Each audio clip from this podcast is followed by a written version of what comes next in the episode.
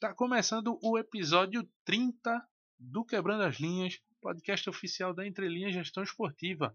Eu sou Cláudio Henrique e estou aqui mais uma vez acompanhando meu parceiro Gabriel Bonafina para aprender e debater sobre um tema importantíssimo no nosso mercado. E hoje foi dia de cair na água. É isso, Gabriel. Chega mais. Isso aí, Cláudio. Isso aí. Mais um baita episódio no ar. Dessa vez a gente caiu na água, saiu um pouquinho do futebol e conversamos com o Ale Serrato, que é diretor de responsabilidade social da Confederação Brasileira de Desportos Aquáticos. Então foi um papo muito legal, deu para a gente entender mais sobre o atual panorama das modalidades olímpicas de modo geral, mas obviamente com enfoque nas modalidades aquáticas, né, que, que eles têm mais é, que ele tem mais propriedade. Então foi um papo muito legal. A gente viu quais oportunidades tem nesse mercado, quais as dificuldades também, né, que se enfrentam. É, foi, foi um papo muito bacana. E antes de irmos para o episódio, né, eu queria lembrar aqui, Quebrando as Linhas é o podcast oficial da Entre Linhas Gestão Esportiva. Então, se você ainda não nos segue, segue lá, por favor, dá aquela moral. Arroba Somos Entre Linhas no Instagram e Facebook. Arroba Entre Linhas GE no Twitter e Medium. E no YouTube e LinkedIn você encontra a gente só procurando Entre Linhas Gestão Esportiva que acha a gente lá facinho, facinho. Então é isso, não é não, Cláudio? Isso aí, Gabriel. E também é bom lembrar, né, reforçar aqui do nosso grupo no WhatsApp, o Entre Linhas Gestão e Marketing, onde a gente debate sobre o tema marketing e gestão esportiva. A gente está criando uma comunidade massinha, então a gente está criando um network legal. É, a gente divulga materiais de estudos, mercado e também divulgamos a nossa planilha no Drive, onde a gente divulga vagas semanalmente, diariamente, a gente vai limitando e também compartilhando lá com o pessoal. Mas ambos vocês podem acessar no link da nossa bio ou nos enviando um ADM para que a gente possa ajudar a acessar e fazer parte desse Entre Linhas Verso. É isso. Vamos embora, Gabriel, para o episódio que tá muito bom. Vamos embora. Toca a vinheta, editor. Ale Serrato, seja muito bem-vindo ao Quebrando das Linhas de número 30. É um prazer imenso ter profissionais do nosso mercado participando aqui com a gente, sempre trocando ideias, sempre trazendo muita coisa bacana sobre o que o esporte tem produzido. E ainda mais instigante quando a gente fala de esportes além do futebol, né? Já que a gente às vezes fala muito sobre futebol, mas aí é muito importante, muito interessante a gente trazer o, o, outros esportes que são tão importantes são tão vitoriosos para o nosso país. Então, seja muito bem-vindo. Olá, Cláudio. Olá, Gabriel. Para mim é um prazer estar conversando com vocês aí do podcast Quebrando as Linhas. É, com certeza, né? A gente que trabalha aí com os esportes aquáticos, é um esporte, são nós, dentro da nossa confederação hoje, né? Confederação Brasileira de Esportes Aquáticos, nós temos cinco esportes né, olímpicos, então sempre é um prazer estar conversando com vocês, ainda mais representando aí a CBDA é, nesses cinco esportes olímpicos, né? Que é, não são todas as pessoas que sabem, né? Mas a Confederação Brasileira de Esportes Aquáticos hoje é responsável pela natação, pelo polo aquático, águas abertas, nado artístico e saltos ornamentais, né? Então, é, para a gente sempre é um prazer estar tá conversando sobre é, o esporte olímpico e ainda mais falando sobre os esportes aquáticos.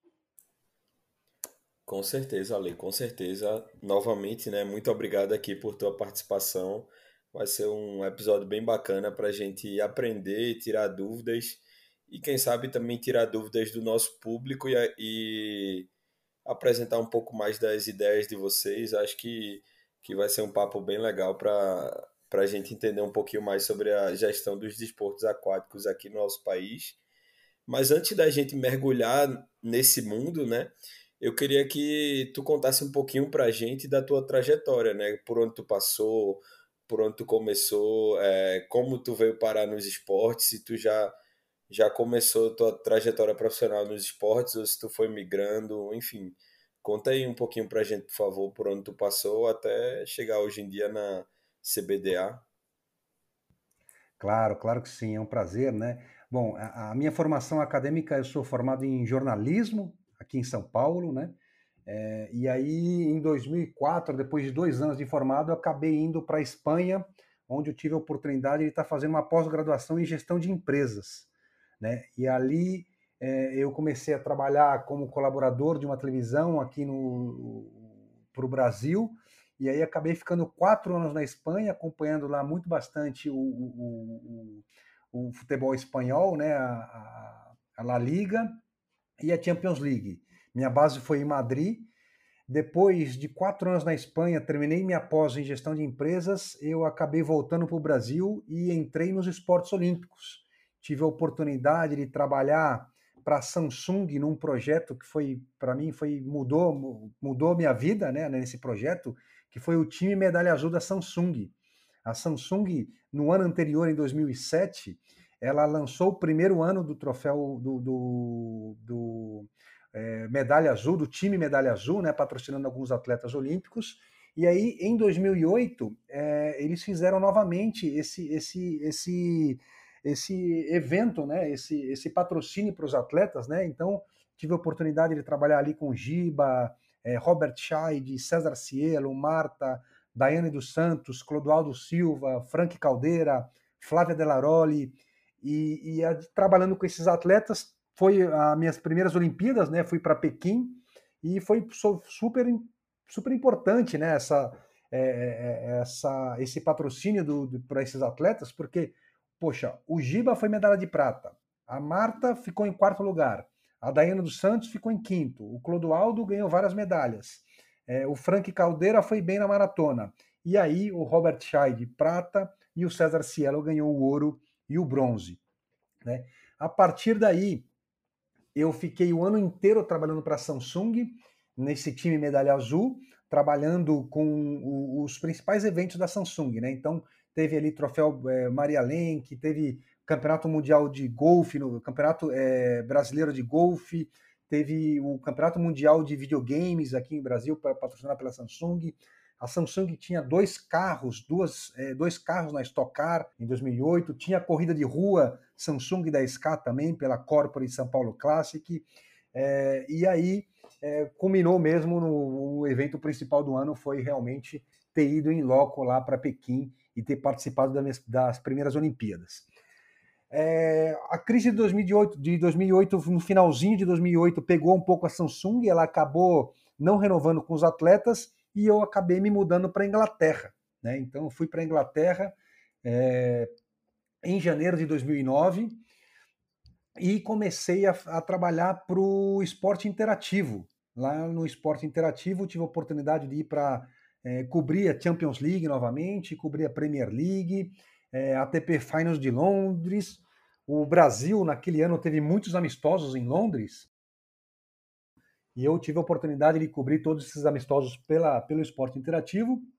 E é, a, no ano seguinte, 2010, acabei indo para a Copa do Mundo, né, da FIFA, da, da África do Sul.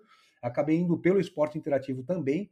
E aí foi a primeira cobertura da, da, de Copa do Mundo. Né? Apesar de ter ido em 2006 para a Alemanha, é, eu acabei é, trabalhando full time mesmo na Copa do Mundo da África do Sul em 2010. Pelo esporte interativo, ainda continuei na Inglaterra, cobrindo esses eventos. Tive a oportunidade de ir para os Estados Unidos, é, também trabalhando um pouco lá com MLS, com WPS, com o futebol americano, com o NFL. É, e mais o que eu mais fazia lá mesmo era a, o campeonato profissional da MLS. Depois dos, Estados Unidos, depois dos Estados Unidos, eu acabei voltando para o Brasil e assumi os esportes olímpicos do esporte interativo. E aí, em 2011, nós fomos para a Pan-Americana de Guadalajara e terminou nas Olimpíadas de Londres em 2012. Eu volto para o Brasil e aí tive passagens pela portuguesa, na, no marketing e na comunicação da portuguesa, depois no marketing e na comunicação do Desportivo Brasil. É, depois de sair do Desportivo Brasil, voltei a trabalhar com César Cielo na ONG do César Cielo, né, como gestor de projetos do Instituto César Cielo. Fiquei quatro anos lá e desde o ano passado eu assumi aí a parte de marketing é, e, e também a parte de responsabilidade social da Confederação Brasileira de Desportos Aquáticos. Esse é um pouquinho aí da, da, da, da carreira que eu, que eu, que eu tive aí ao longo dos anos. Muito bacana, Lê, muito bacana. E dá para perceber que você já passou por diversas pontas do nosso mercado, né? E imagino que seja muito interessante atuar em, em áreas tão diferentes, por mais que seja a mesma função ou enfim, a mesma modalidade, mas atuar em diversos stakeholders do nosso mercado, eu imagino que isso te agregou bastante ao longo dos anos. E é sempre muito legal entrevistar pessoas que, que têm um, uma carreira extensa, com diversas experiências no mercado, porque a gente sabe que, que esses profissionais já passaram por muita coisa e já vivenciaram muita coisa e principalmente muita coisa diferente, né, que é o que é o mais legal, assim, já vivenciou na a ponta, digamos assim, de quem está em uma marca, de quem está em uma mídia, de quem está em um clube, uma confederação. Então, é muito legal que você acaba até entendendo as dores de, de cada um dentro desse processo, né, Ale? Mas eu queria saber, na verdade, qual é o atual panorama né, e os principais desafios de gestão e de comunicação dos desportos aquáticos é, atualmente, né? Assim, tanto junto a empresas quanto a atrair interesse do público, qual, qual, é, qual é esse panorama? Não, bacana. É realmente essa diversidade de, de, de, projetos que eu tive ao longo da minha carreira fez com que eu entendesse, mas é como eu sempre falo, eu continuo estudando, continuo me inteirando, gosto de estar me atualizando e, e a gente nunca para de aprender, né? É, e desde que eu assumi aí essa parte dentro da Confederação Brasileira de Desportos Aquáticos, a gente tem algumas dificuldades, né? Acho que a primeira dificuldade, que eu nem gosto de falar muito, mas eu tenho que tocar no assunto, é realmente é, a terra devastada que a CBDA ficou aí ao longo dos anos, né? É, nós tínhamos uma fartura dos Correios, né? Que era uma verba muito grande, muito grande mesmo. Eu falo para você que chegou aí a 60 milhões de reais por ano que os Correios pagava, é, dava como patrocínio para a confederação. E desde o ano passado, quando eu entrei lá, a gente acabou, é, eu entrei já com nenhum patrocínio, né, com receita zero. Para não falar que a receita era zero, nós tínhamos aí 5,2 milhões da Lei Agnello Piva. É uma lei que foi criada aí para beneficiar as confederações, né? Então, é, parte dos recursos da, das loterias vai para o Comitê Olímpico do Brasil e o Comitê Olímpico do Brasil repassa essa parte da verba para as confederações. Né? Então, é, um, um grande desafio nosso foi reestruturar a Confederação Brasileira, né, apagar essa imagem de, de más prestação de contas. Eu, eu, hoje mesmo tive uma reunião em Brasília, nós estamos aí com seis projetos é, sendo processados pelo Ministério da Cidadania por más prestações de contas de 5, 10, de seis anos atrás, né? Então, é, isso realmente é algo muito negativo, mas é, a gente sabia dessa, desses problemas. É, outra dificuldade que a gente enfrenta, diferentemente do que a gente tem no futebol, que a gente tem dois, três jogos por semana, praticamente, se você for ver é, é, Campeonato Brasileiro, Paulista, é, Mineiro, estaduais, né? Você tem jogos semanalmente, o futebol não para. O vôlei é a mesma coisa, sempre tem o vôlei na televisão, seja Superliga, seja é, seleção brasileira, vôlei de praia, você tem sempre na televisão. O basquete você tem sempre na televisão. Eu falo da natação e do atletismo, são dois esportes muito que têm muitas diferenças em relação a esses outros. Por quê? Porque você tem um período de treino muito longo. Então, praticamente, a natação, você tem dois, no máximo três campeonatos por ano. Então, você treina lá um ciclo, hoje, dura de três a cinco meses, você treina e vai para o campeonato. Depois você tem uma, um outro campeonato, você vai treinar para aquele outro campeonato e assim por diante. O atletismo é a mesma coisa. Então, quando que eu bato nas empresas para vender, ou até mesmo para ver, né? Eles, ah, mas e aí, vocês têm transmissão? Olha, o Sport TV transmite nossos principais campeonatos, mas são dois, no máximo três campeonatos por ano, né? Então esse é um grande desafio, fazer com que a marca acredite no esporte, porque realmente a gente tem resultados, mas eles deixam até de, de aportar por esse motivo, né? Porque você não tá toda hora na televisão, você não vê toda hora natação. Essa semana que a gente está tendo aí no Campeonato Mundial de, de Esportes Aquáticos, está passando no Sport TV, nós tivemos em abril o Troféu Brasil, com transmissão do Sport TV também, e vamos ter agora em setembro também o Campeonato José Finkel, também com transmissão. Mas tirando esses três campeonatos, a gente não tem muita visibilidade para o público, né? Então, o que o, um dos nossos diferenciais é a comunidade aquática, que é muito grande, né? Hoje a natação aí é o terceiro esporte mais praticado pelo, pelo brasileiro, né? Então, se você for ver, o grande desafio é esse: é explicar para as marcas que nós somos um esporte muito praticado, mas a gente tem esse pequeno, entre aspas, esse pequeno problema de não ter um campeonato é, de grande porte aí todo fim de semana, como tem o futebol, o vôlei e o basquete. É interessante, interessante mais você trazer esse ponto de vista, né? Até antes de comentar mais sobre isso, é legal que tu falou do torneio, é o desculpa, é Fin, Finkel? José Finkel, isso. José Finkel, pronto. Isso. Legal que vai ser aqui absoluto. em Recife, né? Como tu já mencionou nos bastidores vai ser muito legal. Fica aqui nosso convite para o público todo estar tá acompanhando também. A gente pretende estar lá, né? Como é aqui na nossa terra, fica mais fácil. Então, só queria fazer esse comentário. Mas foi, foi muito legal tu trazer isso, porque casa muito bem com a pergunta que eu tinha aqui, que é para saber qual o papel da mídia né, dentro da estratégia de vocês. Porque, como você já mencionou, uh, você, não tem um campeonato todo final de semana, né? O produto é muito legal, é muito robusto, mas em questão de calendário ele tem um, um, um, gap, digamos assim, tem esse, essa dificuldade.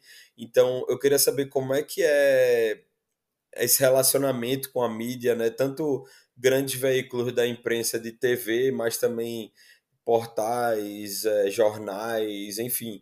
Como é que é manter sempre essa chama acesa, digamos assim, para além do nicho né, dos, dos praticantes de esportes aquáticos, como é que e também como é que é concorrer com os peixes grandes, digamos assim, né, como futebol, basquete, vôlei, que está sempre tendo campeonato e está sempre na TV, enfim, todo mundo falando. Eu queria entender um pouquinho como é a visão de vocês, né, como é esse relacionamento. Não, claro. É, com certeza, quando você tem uma competição passando aí no Sport TV, que a gente fala que é, é, é importante para a gente, a visibilidade dos patrocinadores é bem interessante, né? Hoje a gente conseguiu aí recentemente um patrocínio com a Yakult, inclusive foi, foi super positivo, porque é, a Yakult, além de ela ser patrocinadora da Confederação Brasileira de Esportes Aquáticos, a Yakult Mundial ela é patrocinadora da FINA, que é a Federação Internacional de Natação, né? Então, se vocês tiverem a oportunidade de estar acompanhando o Campeonato Mundial hoje, é, é, ao longo dessa semana, você vai ver muito Yakult. E em todos os agasalhos da seleção brasileira, nós colocamos lá o Yakult no agasalho do, dos atletas, mas é o nosso Yakult do Brasil. E, e, e quando a gente vendeu esse patrocínio para a Yakult do Brasil, a gente firmou, primeiro a gente firmou um patrocínio pontual para o Troféu Brasil, né? E aí convidamos aí a, toda a diretoria, o presidente da Yakult Brasil, para ir acompanhar, né? E, e, e, eles foram em loco, acompanharam e viram que, e viram que é, é os nadadores são pessoas saudáveis, são bonitos, é, é eles entregam, é, a, a, natação ela tem audiência, então para a marca é muito importante essa visibilidade na televisão.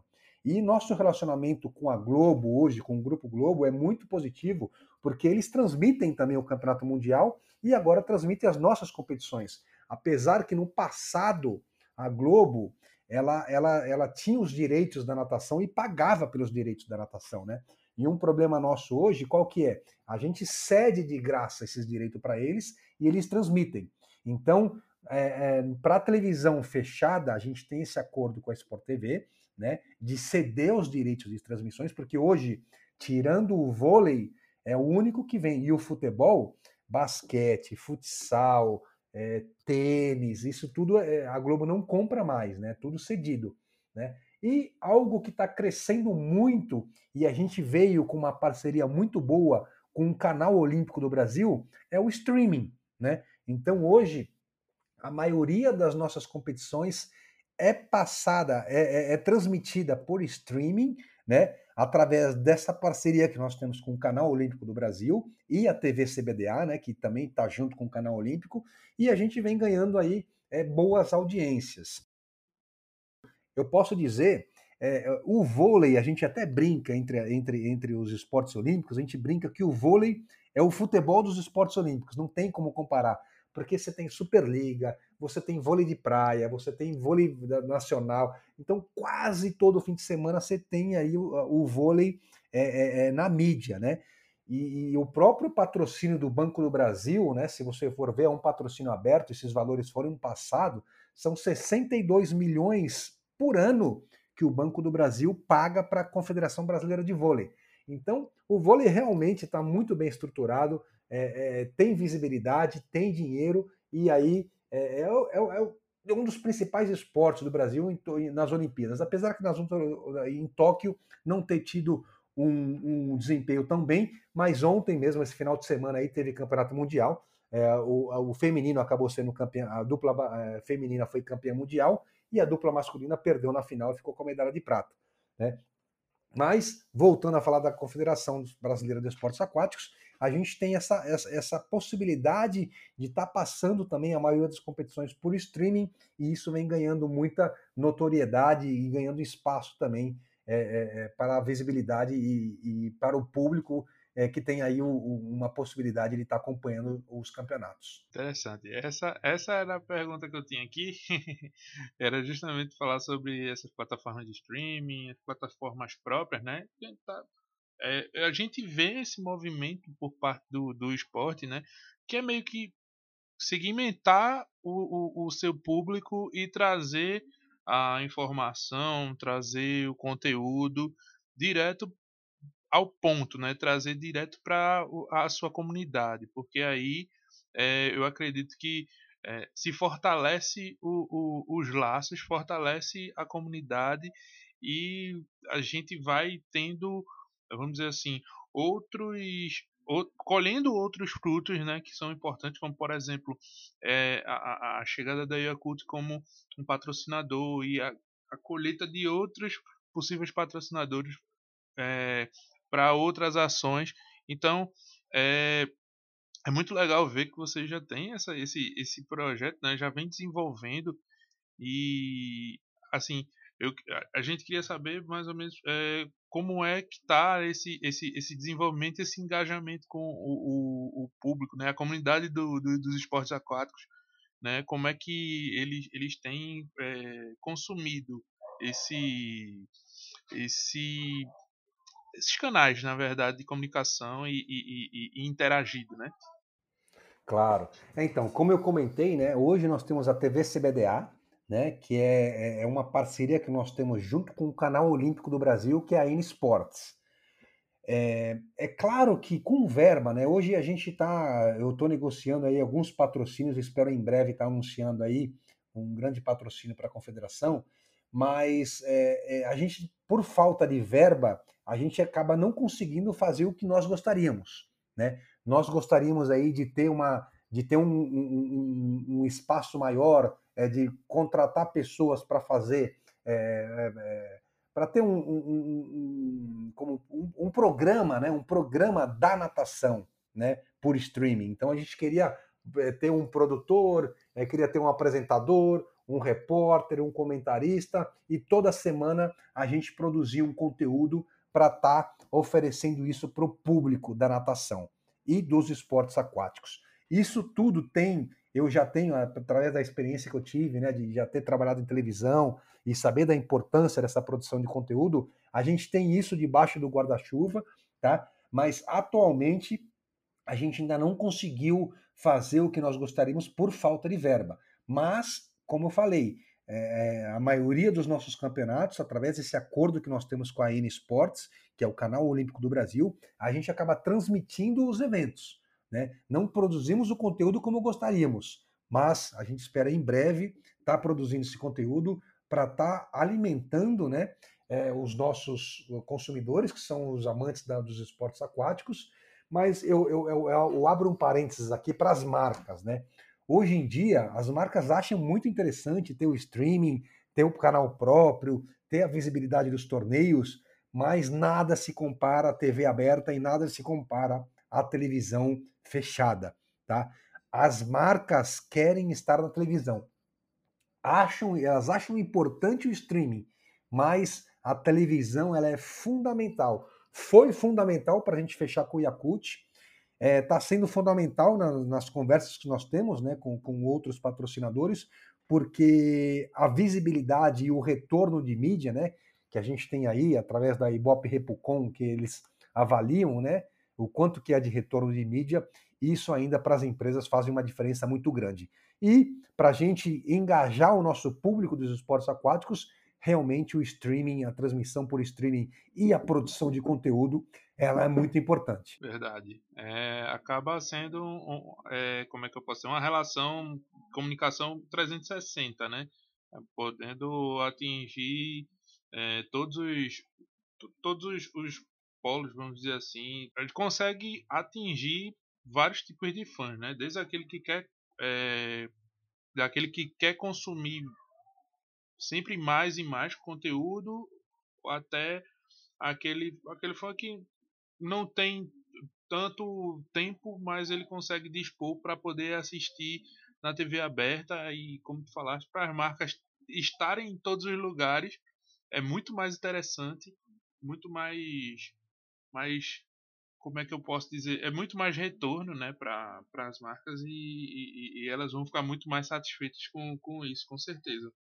Sem dúvida, sem dúvida. E aí, é, mais uma pergunta que eu tenho aqui é que em alguns esportes o elemento competitivo ele sobressai bastante e deixa outros atributos em segundo plano, vamos dizer assim. Mas é, os esportes aquáticos possuem o elemento competitivo muito forte. Mas vi também que vocês reforçam muito a, a, as marcas, né, como tu falaste, a Yakut, e o elemento saúde, por exemplo. Eu queria entender como vocês veem essa construção sobre o pilar da saúde e também, quem sabe, até do lifestyle. Ah, hoje a gente fala, né? A natação. É, eu, vou, eu vou te dar um dado que quase ninguém sabe. Hoje a gente vende, entre aspas, a natação como um esporte que salva a vida. É o único esporte que salva a vida. O, o afogamento, para você ter uma ideia, eu vou te dar um dado sobre afogamento. Tá? O afogamento, segundo a OMS, um, um, uma, uma publicação pela OMS, 40 pessoas morrem todos os dias no mundo por afogamento. Uma das evidências que demonstram um conjunto de intervenções eficazes para a prevenção do afogamento é, tem várias prevenções. Uma delas é o ensino de competências básicas de natação para crianças. E, e, então, se você for pensar que o afogamento mata por ano 372 mil pessoas, no Brasil isso ainda é pior, porque o afogamento é a segunda principal causa de morte das crianças e adolescentes. Só fica atrás do acidente de trânsito. Então, quando você pensa em afogamento e quando você pensa em natação, você prevenindo o afogamento, você está salvando vidas, né? Então, é o único esporte que realmente salva a vida das pessoas. Você aprendendo a nadar, não que você não vai morrer afogado, que você vai, pode pegar um mar, uma represa, ou um, um rio com correnteza, você acaba. No, no, no, a, a, natação ajuda a prevenir, né? Então, é, é um esporte que previne o afogamento e além de todos os outros benefícios, né? Então, quem tem asma previne doenças respiratórias, você vai prevenir é, é, o estresse, você tem o controle do estresse, é, previne transtornos me mentais, né? Então, então além da prevenção do afogamento, você vai ter prevenção de doenças respiratórias, prevenção de transtornos mentais, você vai ter um aumento de ganho de força, aumenta o alongamento completo do corpo, melhora a noção do espaço, fortalece o coração e pulmão, reduz a ansiedade, controle de estresse, eleva a autoestima, é, melhora a capacidade de raciocínio. Então a natação ela tem um lifestyle muito positivo, é muita saúde, né? E fora que é, você tem aí academias por todo o Brasil, né? Se a gente fazer a pirâmide, né? Lá em cima, no alto rendimento, é a ponta da pirâmide, algo assim que é muito difícil de chegar. Mas a gente tem um, uma quantidade de milhões de pessoas que praticam a natação por, por saúde mesmo, né? Então, para a gente é, é, é, bem interessante, é bem importante esse, esse a natação como saúde, né? Interessante mesmo. É, eu particularmente eu, eu, eu sou meio medroso com, com relação à piscina, então eu sou meio sou meio sou meio medroso, mas eu sempre achei muito muito legal assim. Sempre fiquei, por exemplo, minha minha noiva ela nada tranquilamente, ela fica com aquela coisa de vem, eu te ensino, aquela coisa, claro que da, da forma, vamos dizer assim, amadora, mais amadora possível, né? Mas assim, eu sempre achei muito legal, sempre sempre fiquei naquela coisa de tipo, poxa, deve ser muito legal você poder nadar, né? Porque além de, do, dos benefícios de saúde também é, é um. É, eu não sei se. se é, que a gente pode dizer que é meio que uma, uma, uma habilidade muito interessante para pessoa mesmo, como, como, como pessoa mesmo. É, é, é quase como, como se a gente pudesse voar, vamos dizer assim. Eu, talvez eu esteja viajando um pouco, mas assim, é, é muito interessante você poder ter a sensação né, de, de você poder dominar aquele ambiente, como vamos dizer assim, a gente consegue de, de alguma forma dominar o, o, o, a terra que a gente pisa. E eu sempre fiquei muito, muito pensativo em relação a isso. E, e, esses dados foram muito interessantes porque já me, já me deixou repensando aqui nas possibilidades. Não, não, sem dúvida, né? É, é, é um esporte muito completo mesmo, né? Então, é, para a idade de criança, é, para mim é o melhor esporte, o mais recomendado, porque vai trabalhar aí praticamente todo o corpo, todos os músculos, todos os ossos e vai desenvolver muito bem aí toda, toda essa parte da é, motora também das crianças. Com certeza, com certeza. Eu não sou tão medroso assim não, Cláudio, mas também faz muito tempo que eu não nado. Mas, enfim, vamos lá. É, pegando o gancho disso que a, gente, que, que a gente conversou, que você já trouxe muito bem, Ale, eu queria entender né, qual, quais são os outros ativos que, que vocês exploram enquanto CBDA, enquanto competições, enquanto na transmissão. Né? A gente já falou muito do, de elementos, é, entre aspas, subjetivos, mas eu queria ir para uma parte mais é, menos subjetiva, né, um pouco mais objetiva no sentido de a gente sabe que os atletas estão usando normalmente, vou dizer poucas roupas no sentido de são roupas próprias para aquilo, mas não, não tem tanto espaço para expor uma marca, por exemplo, né?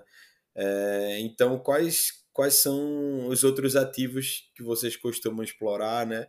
E até em questão de experiência do fã, experiência do fã com a marca patrocinadora, por exemplo, é, como é que vocês pensam as ativações? Eu queria entender como é que como é que é a cabeça da CBDA para essas questões. Claro. Olha, é, nós somos uma confederação é, que é a entidade esportiva brasileira que regula e representa o Brasil nas cinco modalidades esportivas aquáticas, né? Como eu falei, natação, águas abertas, nado artístico, polo aquático e saltos ornamentais. Então nós somos responsáveis pela seleção brasileira. Quando você trata de seleção brasileira, a exposição da marca para a seleção brasileira ela é bem limitada, né? Vamos começar pelos Jogos Olímpicos. Pelos Jogos Olímpicos, quando você nada pela seleção brasileira, você não pode usar nenhuma marca a não ser a marca do Comitê Olímpico do Brasil. Nem o próprio Comitê Olímpico do Brasil pode mostrar suas marcas, a não ser a marca do agasalho lá, que é, hoje é da PIC, no pódio. Quando a gente fala na competição das Olimpíadas, o atleta, ele hoje pode usar ele pode mostrar uma marca que seria a marca do material esportivo. Né? Então hoje a gente tem aí Speedo, que é a nossa patrocinadora, você tem Arena, você tem TIR, você tem Mizuno, você tem Adidas, né? Então você pode usar no calção ou no traje das meninas, você pode usar uma marca pequena, dessa, colocar a marca dessa, dessa, dessa empresa que é do material esportivo, tanto no traje quanto na, na, na, no caso do homem, que é bermuda, e no caso da mulher, que é o macacãozinho, né? E na touca também você pode estar tá colocando o, o, na frente da touca a marca do patrocinador do material esportivo. Isso nos Jogos Olímpicos. Você pode usar uma marca só. Quando você vai para Campeonato Mundial, que é o que está acontecendo hoje, a FINA ela tem um acordo com a multinacional Yakut e na touca dos atletas, de um lado da touca, você é obrigado, isso é uma cláusula de contrato, você é obrigado a nadar com a marca da Yakut na touca, tá? Do outro lado da touca, você vai poder colocar a bandeira do, do, do, do país, embaixo as três iniciais do país e embaixo o nome do atleta. Isso tudo tem uma medida, você recebe um media guide de manual de marca, como que usar, tudo certinho. Isso na touca. No traje de competição é a mesma coisa das Olimpíadas.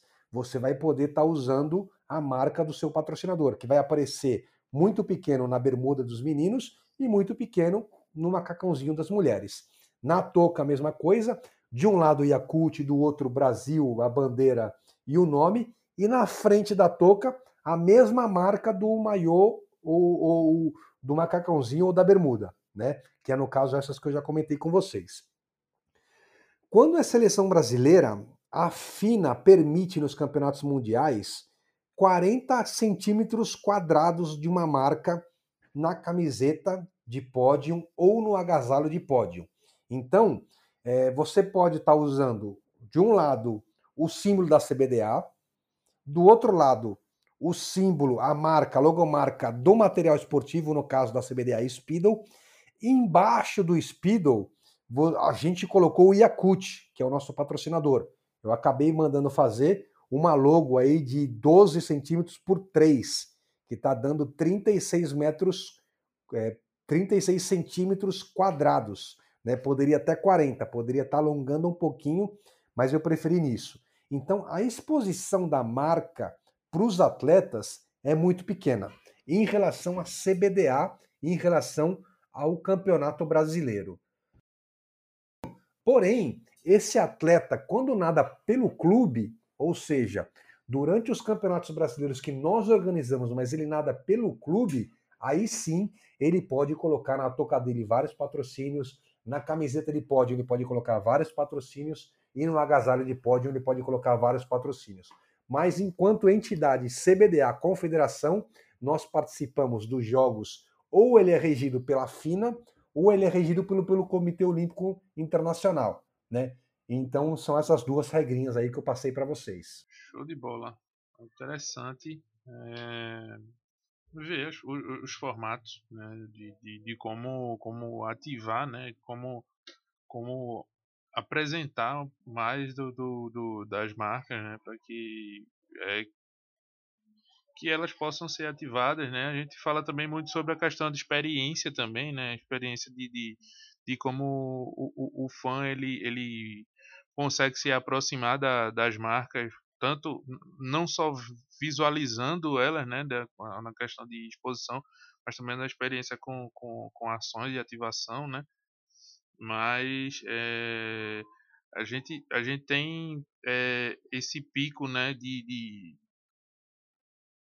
de engajamento, de aproximação dos fãs, de, de, de, de, fazer com que as pessoas estejam ali engajadas no esporte, que é geralmente nas Olimpíadas, né? De quatro em quatro anos se tem aquele, aquele período onde é, se vai se buscando é, os, os índices, os resultados, mas também é, vai sendo feito esse trabalho de, de, de, de, vamos dizer assim, de captar o, o, o, as melhores oportunidades de patrocínio, os, os, torneios, né, que são tanto esses torneios que são preparatórios quanto os que, que são, é, como é que eu posso dizer, de calendário, né? Eu acredito que tenham muitos, é, muitos eventos de calendário e, de certa forma, envolve muito a gestão, as federações estaduais. É, como é que mantém essa, essa, esse, esse público engajado, principalmente é, o, o, o, público interno, né, os atletas. É, eu, eu, tu me falaste que tem esses três eventos, mas existem muitos outros eventos é, de, de natação, até para todas as, as modalidades, né? Vamos dizer assim, é, como, como, se, como se fala no, no futebol, por exemplo, os subs, os subs 15, os subs 20, vamos dizer assim, como é que como é que está desenvol sendo desenvolvido, até para a questão de formação de novos é, atletas, de novos e de novos ídolos, né? Novas histórias sendo contadas. Como é que está sendo desenvolvido esse, esse projeto? Porque as marcas elas gostam muito dessas é, de contar essas histórias, né? De estar também inseridas junto com esse com esse contexto de formação, né? Então eu acho, eu acho muito, eu acho muito interessante e eu queria saber de tu como é que está sendo desenvolvido isso também. Não, claro, claro, muito, muito bem lembrado também, Cláudio. Isso eu dei, eu dei os exemplos da roupa e, e, e dos campeonatos mundiais e Olimpíadas, né? Quando a gente fala de campeonato brasileiro, que nós organizamos hoje, 28 campeonatos brasileiros nas cinco modalidades olímpicas e em todas as categorias. Né? Então a gente vai falar aqui um pouquinho, é, vamos, vamos falar um, um, da natação. Né? Então hoje na natação nós temos o Campeonato Brasileiro de Inverno e o Campeonato Brasileiro de Verão. Dentro do Campeonato Brasileiro de Inverno, nós vamos ter várias categorias. A gente tem a categoria absoluto, que é aquela máxima lá que é, é nesses campeonatos que formam-se a seleção brasileira. Né? Então a gente tem do inverno é, é, o troféu, o, o, na realidade não é inverno, né? Campeonato Brasileiro Absoluto Troféu Brasil e o Campeonato Brasileiro Absoluto José Finkel. Então esses dois para a categoria absoluto. Depois a gente vai ter o Campeonato Brasileiro Júnior de Inverno, Campeonato Brasileiro Infantil de Inverno, Campeonato Brasileiro Juvenil de Inverno. Novamente, depois, no outro, na outra parte, no outro semestre, vamos ter novamente o Campeonato Brasileiro eh, de Verão Juvenil, Infantil Verão, Júnior Verão e é, Absoluto também. Né? Então, ao todo, nós temos 28 campeonatos. E aí sim, nesses 28 campeonatos, a gente tem, por exemplo, eh, no último campeonato do Troféu Brasil, a gente ativou bastante a Yakult, né? Eu vou dar esse exemplo porque foi o nosso patrocinador também no Troféu Brasil. O que, que a gente ativou? A Yakult, a gente colocou lá duas geladeiras da Yakult, com todos os produtos da Yakult, menos os de vidro, tá? Por causa da. Tava no deck da piscina, então não tinha como ter o vidro, porque se quebra ali, o pessoal tá sempre descalço, corta, né? Então a gente colocou lá e todos os atletas todas as pessoas da comissão técnica elas puderam estar tá degustando durante todos os dias, né? Começou na, na, na terça-feira, foi até o sábado, então todos os dias eles tinham lá Yakult de graça. O que, que a gente ativava também? A gente tinha um espaço VIP dentro do, do, do, do complexo aquático Maria Lenk e nós levamos os convidados lá e lá tinha uma outra geladeira para poder estar tá é, demonstrando também a degustação para as pessoas convidadas. Nós, colocávamos, nós colocamos também o, o, os membros do, do, do, da, da, diretoria, o presidente da Yakut, para ser paraninfo, ou seja, para poder ativar, né, para poder estar tá entregando as medalhas lá na cerimônia de, de entrega de medalhas. Isso tudo é, a gente acha que é bem interessante, né? E aí, falando um pouco mais das entregas, né? Então a gente também tem possibilidade de estarem montando tenda para poder estar tá fazendo divulgação da marca, né? É, a gente leva né, nessa área VIP, onde estava lá os, os, diretores da Yakult, o presidente, nós levamos lá a Ana Marcela Cunha, que é campeã olímpica, levamos o Fernando Scheffer, que é medalhista olímpico de bronze. Então a gente leva também os atletas olímpicos lá para poder estar tá tirando uma foto, dando um autógrafo para essas pessoas, né? Então a gente tem também outras ativações, né? É, outra coisa que também a gente, que a gente gosta né, é de colocar, ao lado da piscina a gente tem aquelas placas de publicidade também para visibilidade das marcas, né? E, e, aí a gente tenta tenta estar tá criando é, outras outros é, outras ativações para ser para que a marca possa estar tá fazendo ativações lá dentro desses campeonatos, né? E a gente fica sempre aberto também, é, no caso da, da marca querer fazer alguma coisa, querer alguma ativação diferente, é, a gente está sempre aberto para poder estar tá, tá negociando. Mas, como eu falei, são 28 campeonatos das cinco modalidades olímpicas e de todas as categorias de base. Então a gente trabalha muito nisso nesses campeonatos e aí tem essa possibilidade de estar tá ativando aí as marcas patrocinadoras durante todos esses eventos. Legal, é legal ver que é, é bom demais ver essa questão de não está tão preso aos modelos tradicionais de exposição, né, digamos assim, porque é até bom para mostrar para o mercado né, que existem diversas possibilidades de se expor uma marca, de se ativar uma marca e de trabalhar o branding dessa marca também, né?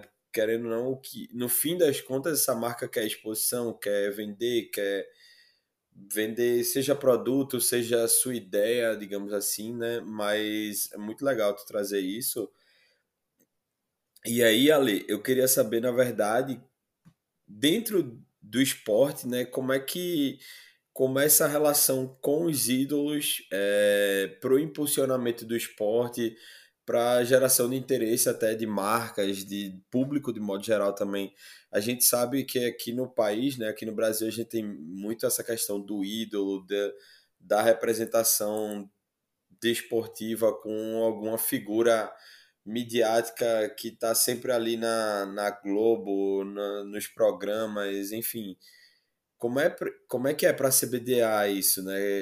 Nutrir um ídolo, é, ver uma, um potencial de ídolo já, não sei, numa categoria infantil, seja por desempenho, seja por personalidade, como é que vocês é, gerenciam isso e veem isso, né?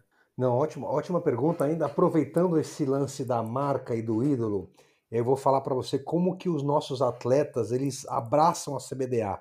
Né? Eu vou dar o exemplo do Bruno Fratos. Né? O Bruno Fratos é um, é um, é um, é um brasileiro que está aí no topo do mundo há mais de uma década. Ele está ganhando medalha em, em, campeonatos mundiais há muitos anos. Ele foi acabou de ganhar o, a medalha de bronze nas Olimpíadas de, de, de Tóquio. E quando a gente fechou com o Yakult, para você ter uma ideia, ele já com a touca que ele ia nadar, porque como ele é obrigado a nadar com a touca da Yakult, é, quando, ele, quando a gente fechou o patrocínio com a Yakult, divulgamos isso para o público, no mesmo dia, ele gravou da casa dele, na beira da piscina, ele segurando a touca, da, da, a touca dele, aí de um lado Bruno Fratos, aí ele virava do outro Yakut. Bruno Fratos, Yakut. Isso meio que viralizou, assim, porque, pô, saiu, todo mundo compartilhou esse vídeo dele. Então, pra gente é muito importante ter esse apoio, né? Então, Bruno Fratos, pô, pegamos um produto que ele é top de mercado. Se você for ver é, como é importante, como, como o Yakut é vendido no mundo, é, é uma marca que não tem rejeição por ninguém. Todo mundo adora Yakut. E ter o Bruno Fratos colocando isso é sensacional. E eu vou além. No Troféu Brasil, que nós tivemos em abril, é, a nossa, uma, uma das atletas mais importantes da seleção brasileira é a Jennifer Conceição. Né? Ela, ela é uma atleta que, que é muito jovem, foi para as Olimpíadas do Rio, é, se classificou, está no Mundial, e ela simplesmente, por ela gostar do produto, quando ela foi campeã brasileira e ela se classificou para o Mundial, nos 50 metros peito feminino, ela entrou tomando um Yakult. Isso quase ninguém percebeu. Mas o diretor e o presidente da Yakult ligou para o diretor, ligou para o outro diretor lá de marketing que estava lá comigo e falou: Nossa, você viu a menina entrando com o nosso produto no pódio? E estava passando na Sport TV ao vivo. Então, para você ver, e a gente nem precisou pedir para ela, ela foi por espontaneidade dela mesmo, sabia que isso é importante e pegou o produto Yakut, entrou tomando no, no pódio, e isso é, é, é muito importante para a gente, né? Fora que Ana Marcela Cunha, Fernando Scheffer, todos estes atletas, durante o Troféu Brasil, como era gratuito, eles estavam degustando os produtos, mais de uma vez eles postaram nas suas redes sociais.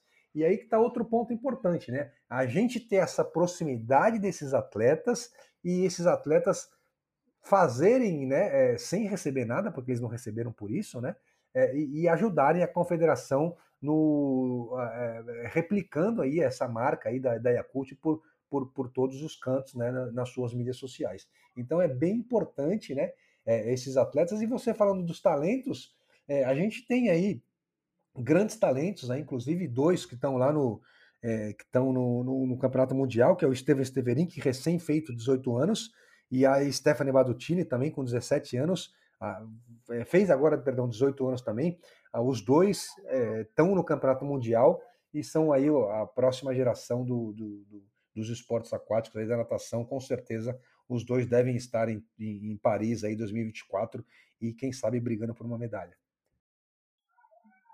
Coisa boa, coisa boa. É, é muito, muito legal quando esse, esse tripé funciona certinho, né? Marca o, o ídolo e o produto para que a gente tenha o, o resultado final do, do, do, do patrocínio é, é, é, é, show de bola. É mesmo que, que é mesmo que, que, que, casar, né? Aquela coisa, aquela coisa boa, aquela coisa que, que deu certo. É, é, é, então é a, é a fórmula dando, dando certinho para que aconteça e, o, e o, o, patrocinador ele fique feliz, né? Fique feliz com o resultado, tanto de engajamento quanto de, de, de interesse por parte do, do daquele que quem ele quer atingir.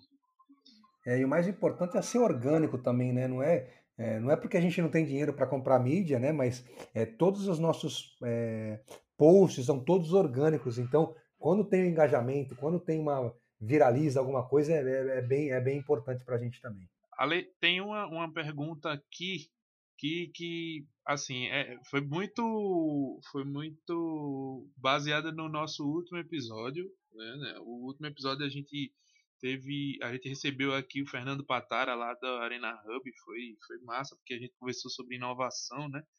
Um pouco de tecnologia inovação as startups e tudo mais. E a gente sabe o quanto o esporte ele é um, um espaço amplo né, para criação de, de novidades, de, de a trazer novas soluções para o, o mercado. E então a minha, a minha pergunta aqui é que no caso da natação, ele é um esporte que muita coisa ela pode ser definida em pouco tempo, né? uma medalha, um recorde mundial. E para isso a inovação e tecnologia ela é uma peça fundamental para auxiliar o desenvolvimento do esporte, como a gente estava falando aqui. Né? Qual o olhar da CBDA para esse mercado e também as soluções que estão ou que podem ser desenvolvidas? Claro, não, vem muito de, de, de, de, vem muito a calhar essa pergunta, porque eu acabei de ter uma reunião, né, semana passada com o, o, o Antônio Castro, né, é, e a gente acabou de se filiar ao Arena Hub também.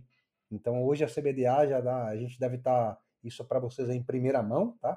Mas a gente Opa. deve estar tá sendo anunciado aí como um novo parceiro da Arena Hub, porque a gente sabe que essa parte de inovação ela é muito importante para o esporte. Eu volto um pouquinho atrás e, e, e, e não querendo é, falar mal das outras gestões, mas se eu te falar hoje que a Confederação Brasileira de Esportes Aquáticos não tem nenhuma piscina, nós não temos centro de treinamento, nós não temos é, é, a parte científica, não temos um, não foi deixado para a gente esse legado, né? Então, algo que eu estou querendo fazer muito e a gente só está esperando mesmo fechar esse primeiro patrocínio é a gente construir um centro de treinamento de última geração. Hoje a CBDA precisa de tecnologia, ela precisa de inovação, ela tem que ter um local de competição coberto. Nós não temos hoje uma piscina a nível mundial coberta no país. A gente tem hoje o complexo aquático Maria Lenk, que é o melhor que nós temos no país, porém ele é céu aberto, né? E não pertence à confederação, ela é, pertence à prefeitura do Rio de Janeiro e está cedida ao Comitê Olímpico do Brasil, né? Então a gente tem esse projeto, né?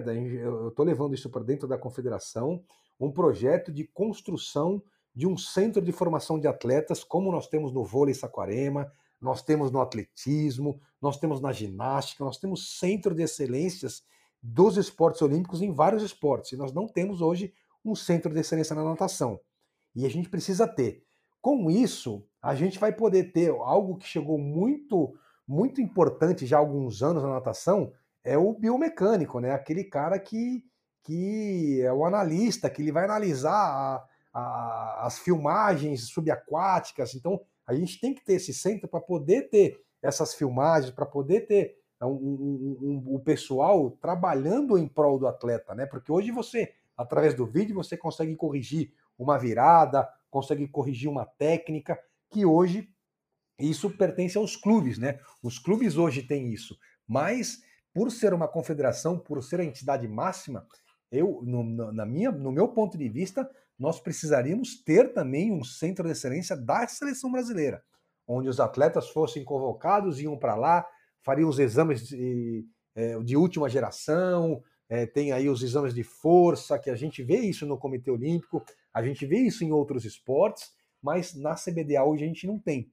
Né? Mas como eu falei, nós precisamos do, da, de patrocínio para que isso aconteça, nós precisamos que o governo ajude a gente. Então, eu tô, eu tô tendo várias reuniões com o pessoal de Brasília, Marcelo Magalhães, secretário especial de esportes, o André, que é o secretário adjunto.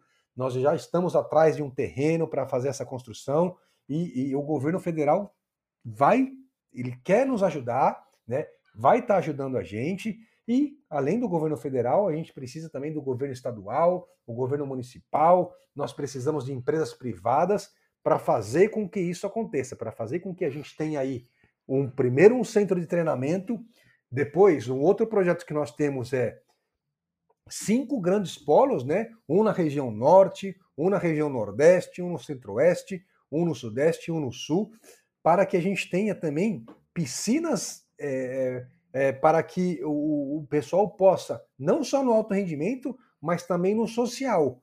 E aí o projeto além, o centro, o centro de, de formação de atletas, os cinco núcleos é, regionais, né, por, por região.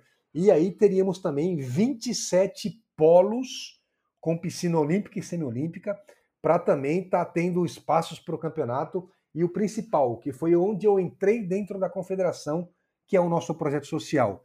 Nós gostaríamos muito que fosse o carro-chefe da CBDA daqui a alguns anos, que a gente fez um projeto social para estar tá levando isso para todas as unidades federativas, ou seja, os 26 estados mais o Distrito Federal, onde a gente criou um projeto social para atender mil crianças.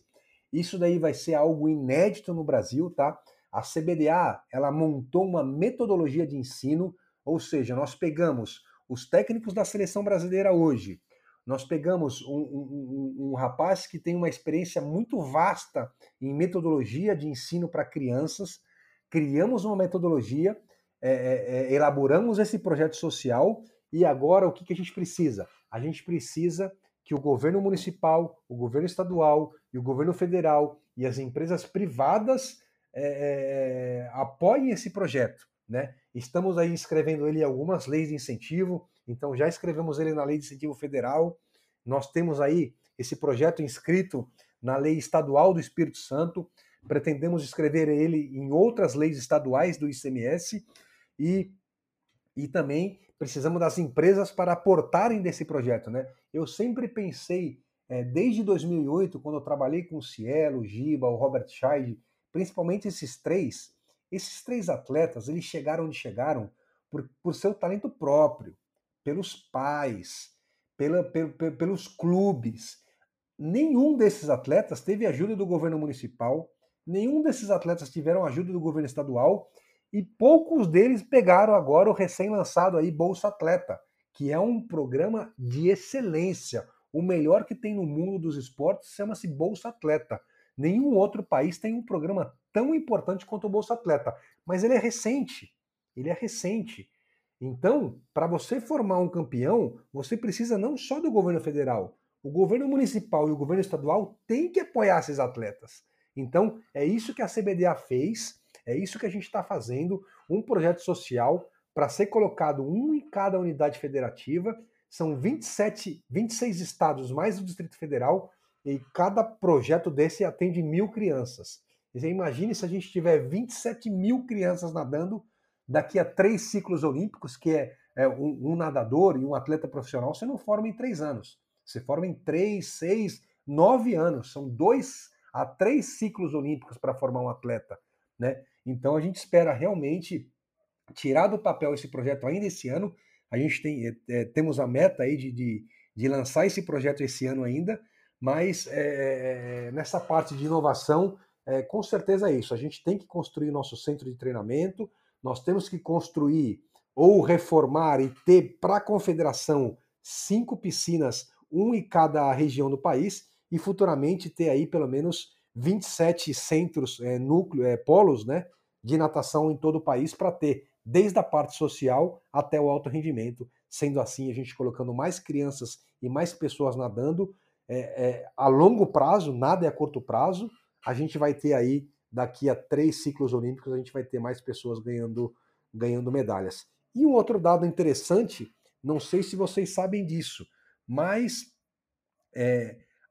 só a natação, quando a gente fala só natação, ela distribui nos Jogos Olímpicos 37 medalhas de ouro. O atletismo é o esporte que mais distribui, distribui 48 medalhas de ouro e o judô 15. Mas quando a gente fala de esportes aquáticos, ou seja, natação, águas abertas, polo, nado e saltos, ao todo, os esportes aquáticos distribuem 49 medalhas de ouro, uma a mais que o atletismo. Se o país investisse em atletismo e esportes aquáticos, a gente tem 97 medalhas distribuídas de ouro. Então, é muito importante os esportes aquáticos, é muito importante o atletismo. São dois esportes que mais distribuem medalhas. Então, a gente precisa com que os, volto a repetir, governo municipal, governo estadual, governo federal empresas privadas apoiem mais os esportes aquáticos, apoiem mais o atletismo, porque assim sim o Brasil vai crescer no número de medalhas é, durante os Jogos Olímpicos. Show de bola, show de bola e espero que esse que consiga o apoio necessário, né, como você mencionou, e, e consiga trazer para a gente esse, esse quantitativo de medalhas, né, mesmo que não seja de ouro, mas trazendo um, um mix de medalhas, ouro, prata e bronze já tá bom demais, até porque o esporte, principalmente de alto rendimento, né, Olimpíadas e tudo mais, não não, não é só o, o de ouro que é vencedor, né? Todo mundo ali é vencedor, mas é, enfim, conseguindo a medalha já é um grandíssimo feito, né? E, e aí, Ale, já caminhando aqui para o final é, e pegando o um gancho nessa tua palavra, né? Eu queria saber a importância dos projetos de lei de incentivo, né? Para a CBDA, para o esporte e, e que dentro da sua visão de, de gestão esportiva, qual a importância e qual o lastro de explorar essa, essa modalidade de captação, né? É, até antes de te passar a palavra rapidinho, é, só para porque eu trouxe essa pergunta também, né? Porque às vezes a impressão que a gente tem quando não trabalha diretamente com lei de incentivo é que tem muito assim tem muito lastro, mas é muito assim, não tem tantos profissionais assim criando projetos, ou então tem projetos que poderiam se encaixar, mas por haver um desconhecimento de como implementar um projeto de lei de incentivo, né? Como é que funciona a questão jurídica, acaba não conseguindo aplicar. Então, eu queria entender um pouco da tua visão e porque eu vi que tu já atuou em, em outras em outros momentos também, né? Com essa com esse com essa modalidade de, de incentivo. Ah, sem dúvida. É, a lei de incentivo, para mim, ela é fundamental para o esporte brasileiro. Né? Hoje, hoje, a CBDA, nós é, é, estamos apresentando, de, na, na, através da lei de incentivo, cinco grandes projetos. Né? O primeiro projeto é esse projeto social, né? um projeto para atender mil crianças. Ele é um projeto relativamente caro, né? eu, eu sou da seguinte opinião. Eu, eu, eu, eu, vou te dar, um, eu vou te dar um, uma informação minha, pessoal, quando eu estava na Inglaterra. Né? Quando eu estava na Inglaterra, eu acabei fazendo um trabalho voluntário é, num, num clube de futebol de bairro, mas era afiliado a West Sussex, que é, é a federação local. Essa federação local ela era afiliada à Football Association, que é a nossa CBF, né? Então tinha toda uma regulamentação para eu poder ser o auxiliar técnico dessa equipe sub-11, sub-11 de bairro, o clube me qualificou com dois, com dois, é, com dois é, cursos de formação de técnico profissional da UEFA, da UEFA. Então eu, para eu poder ser o auxiliar técnico, fiz o level 1 da UEFA e fiz o level 2 da UEFA. Não sei se você sabe, mas é, depois do level 1 e level 2, você tem o UEFA C, o UEFA B, o UEFA A e o UEFA Pro, que é para Mourinho, Ancelotti, esses caras aí, né? Mas com o level 2, você já consegue treinar a equipe profissional. Então, para eu poder dar treino para uma equipe sub-11, eu precisei fazer esses cursos. Quando eu comecei a escrever projetos de lei de incentivo, eu queria fazer diferente. Eu não queria fazer um projeto pequeno. Eu sempre pensei muito grande e eu sempre pensei nos profissionais. Porque hoje o esporte ele precisa para mim de duas coisas muito importantes. A primeira é dinheiro. Você não faz o esporte hoje sem dinheiro.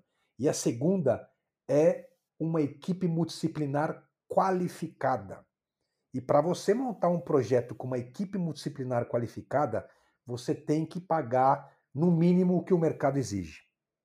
Então, quando a gente pensou em fazer esse projeto, é, de natação social, que automaticamente ele daqui a 3, 4 anos ele vai virar alto rendimento, porque você começa a dar treino para uma criança duas vezes por semana, daqui um ano duas vezes por semana, daqui a dois anos ele vai começar três, daqui a quatro anos ele vai ser quatro a cinco vezes e você vai formar um atleta. É, é, isso é fato, isso é fato. Então, eu, quando, quando, quando nós da CBDA pensamos nesse processo social, a gente colocou todo mundo. A gente colocou técnico, a gente colocou professor, a gente colocou assistente, salva-vidas, psicólogo, assistente social, coordenadora pedagógica, tudo que envolve a base da criança a gente colocou. O projeto ficou em 2 milhões. É caro, mas se você for pensar que a gente atende mil crianças, você pega 2 milhões, você divide por mil, você está falando aí em 2 mil reais por ano por criança. Se você divide dois mil reais por ano por criança e põe isso por mês, não chega a 180, eh, chega a 180 e poucos reais por mês. Hoje eu pago para minha filha 380 na academia de natação. Então, é muito barato. E essa criança vai ter 31 profissionais trabalhando para ela, vai ter camiseta, vai ter bermuda, vai ter maiô, vai ter sunga, vai ter óculos, vai ter touca, vai ter tudo o que ela precisa. Então, quando a gente pensa hoje na lei de incentivo, nós montamos um projeto top, um projeto que vai ter toda a equipe multidisciplinar, a criança não vai precisar de mais nada. Então, é muito importante. Não só esse projeto social, a gente tem outros quatro projetos. Quando nós chegamos à CBDA hoje, algo muito importante para as competições são os, o, o, as placas e os, e, e os equipamentos de cronometragem. A CBDA hoje não tem o de top de linha. Não tem um equipamento bom hoje. É, é antigo, é de 10 anos atrás. Então, outro projeto social, outro projeto que a gente está escrevendo na lei de incentivo é justamente a compra de material de cronometragem. esse vai estar tá em torno de 800 mil reais, esse projeto. A gente quer comprar um para CBDA e depois a gente precisa comprar cinco para um, um para cada região e futuramente toda a federação tem que ter o seu equipamento de ponta, porque é nesse equipamento de cronometragem que você vai ter é, é um, um, a, o sucesso do campeonato. Se você não tiver um equipamento de ponta que não te dê problema, você pode ter problema durante o campeonato. Então, esse é o segundo projeto. O primeiro projeto é o projeto social, o segundo projeto é justamente esse: é um projeto de lei de incentivo para compra de material de cronometragem. Outro projeto importante é um campeonato brasileiro de categoria de base. Um campeonato brasileiro de categoria de base, um bom campeonato, a gente vai gastar em torno de 600 a 800 mil reais. Depende se você quer colocar também mais coisas, né? Você quer colocar, é, por exemplo, buffet, você quer colocar um, uma coisa mais, mais é, vamos, glamurosa, você vai gastar 800. Se você quer um campeonato mais simples, você gasta 600 mil e faz um excelente campeonato brasileiro. Também estamos escrevendo esse campeonato. E outro projeto que a gente tem também é o quê? É reforma de piscina. Quando, quando eu comecei na CBDA ano passado, eu comecei a visitar cidades. Você não tem ideia da quantidade de piscinas abandonadas que tem pelo Brasil inteiro.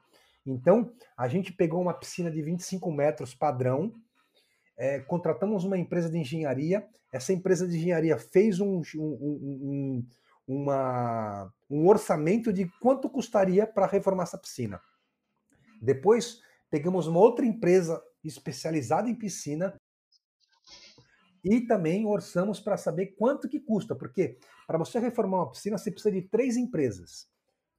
Uma empresa de engenharia para poder quebrar os azulejos, é, deixá-la pronta, tirar os encanamentos velhos, fazer toda essa parte. Depois você precisa de uma empresa especializada em piscina, que ela vai colocar manta, ela vai colocar os filtros, vai colocar os aquecedores, vai colocar as bombas e por fim, você precisa de uma terceira empresa, que é aquela que vai te vender o bloco de partida, ela vai te vender a bandeirinha, ela vai te vender é, as raias, ela vai vender a cadeira do, do, do socorrista. Então são essas três empresas. E um projeto de reforma de uma piscina semiolímpica está mais ou menos em torno aí de é, um milhão e meio de reais, tá? E para finalizar, o último projeto que a gente vai escrever, que é o quinto, é um projeto de construção de uma piscina de, de, de, de competição. Essa piscina hoje, a gente tem duas empresas no mundo que fazem piscina de excelência. A gente tem a Mirta Pools, que é uma marca italiana, e a gente tem a Fluidra, que é uma marca espanhola. Então a gente já tem os orçamentos dessas duas empresas, então a gente quer aí também estar é, tá fazendo essa construção da piscina. São esses cinco projetos que a gente tem na lei de incentivo. Esperamos aprovar os cinco esse ano, esperamos captar aí pelo menos um deles esse ano. Show de bola. Interessante é que quem prestou atenção em tudo deu para entender que é, você pode trazer o, o, o, o projeto de, de, de, lei de incentivo para qualquer outro, para qualquer atividade, vamos dizer assim, mas que tenha esse benefício é, para o esporte, né? Desde que, desde uma manutenção de um, de um de um equipamento esportivo até a realização de um evento é, um evento esportivo de uma competição. Então é, é um, um tema que eu acho que, que cabe muito para a gente discutir futuramente até aqui no podcast mesmo porque é, eu particularmente eu, a gente lê muito procura entender um pouco sobre como funciona mas é, eu acho que, que, ainda restam dúvidas e é, o, o, podcast é uma opção da gente poder disseminar essa informação. Eu acredito que a gente pode trazer esse tema no próximo episódio. Não, é Gabriel?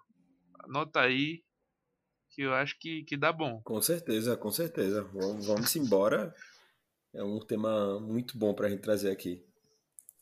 Massa. Não, legal. Ale, ali nosso episódio está chegando pertinho do fim, mas eu já queria deixar aqui meu agradecimento para você. Foi muito legal você trazer esse panorama do esporte aquático aqui no Brasil. De antemão a gente já deseja muito sucesso, que o esporte ele só se engrandeça e traga mais conquistas, mais medalhas para o Brasil. E É, que, enfim, seja muito sucesso aí nos teus projetos e que depois tu venha aqui para trazer as novidades que a gente sempre gosta de ouvir como é que tá o como é que tá o desenvolvimento do esporte no Brasil.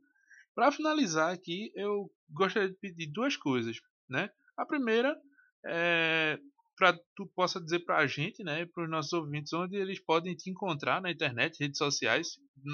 Claro, se, se tiver uma rede social onde tu é mais ativo, onde tu publica mais é, conteúdo, informação, enfim e poder, claro, acompanhar teu trabalho. E a segunda é dar uma dica pra gente, uma indicação de curso, de livro, série, conteúdo, evento, filme. Então, fica à vontade. E mais uma vez, muito obrigado. Cláudio, eu que agradeço a oportunidade de estar conversando com vocês do Entre Linhas, agradeço ao Gabriel também.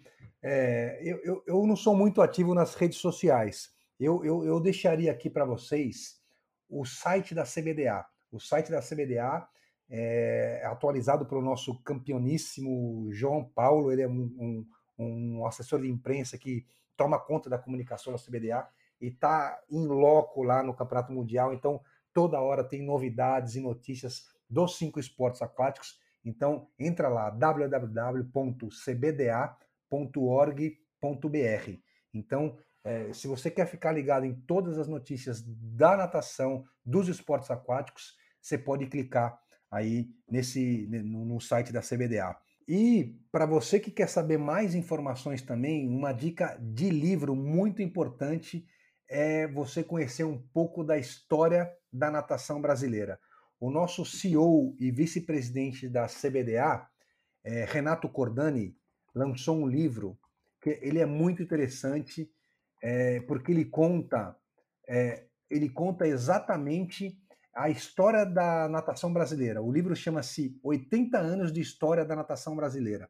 Então, se você ir lá no Google, digita lá Renato Cordani, 80 anos de história da natação brasileira. É um livro muito completo para você aprender o beabá de todas as, o, as medalhas dos campeonatos mundiais e das Olimpíadas sobre a natação brasileira. E uma dica bem interessante de vídeo, é, eu, eu assisti a semana passada na Amazon, tem o, o, o, tem o do Kyle Chalmers, que é um australiano, que é bem legal, Kyle Chalmers, procura na Amazon, e na Netflix tem a Federica Pellegrina, também é bem interessante. Então procura lá no Google também vídeos é, é, sobre a Federica Pellegrino e do Kyle Chalmers. Vai estar tá no Amazon e na Netflix também. São duas histórias é, sensacionais, né? É, então eu deixo com vocês aí essas dicas aí para vocês estarem acompanhando e sabendo um pouquinho mais da história dos esportes aquáticos do Brasil e do mundo. Show de bola, Lei, show de bola. Então, com essas indicações, a gente vai vai encerrando por aqui, né? Queria novamente te agradecer por dedicar teu tempo aqui para ensinar um pouquinho para a gente, para o nosso público e para trocar essa ideia aqui com a gente. E também a gente espera te encontrar né, em setembro no torneio aqui em Recife. Acho que vai ser muito bacana, vai ser uma oportunidade muito legal. É... Então é isso. É isso, pessoal. É... A gente vai ficando por aqui. Esse é o Quebrando as Linhas número 30. Eu agradeço ao Ale novamente por trazer todo esse conteúdo aqui para a gente no nosso podcast. E também a você, ouvinte, que ficou até aqui ouvindo com a gente, anotando, aprendendo. Então, foi um, um baita episódio. E a gente espera te encontrar no próximo episódio. O Quebrando as Linhas vai ficando por aqui. Um grande abraço a todo mundo. Tchau, tchau. Este podcast foi editado e gravado pela Entrelinhas Gestão Esportiva.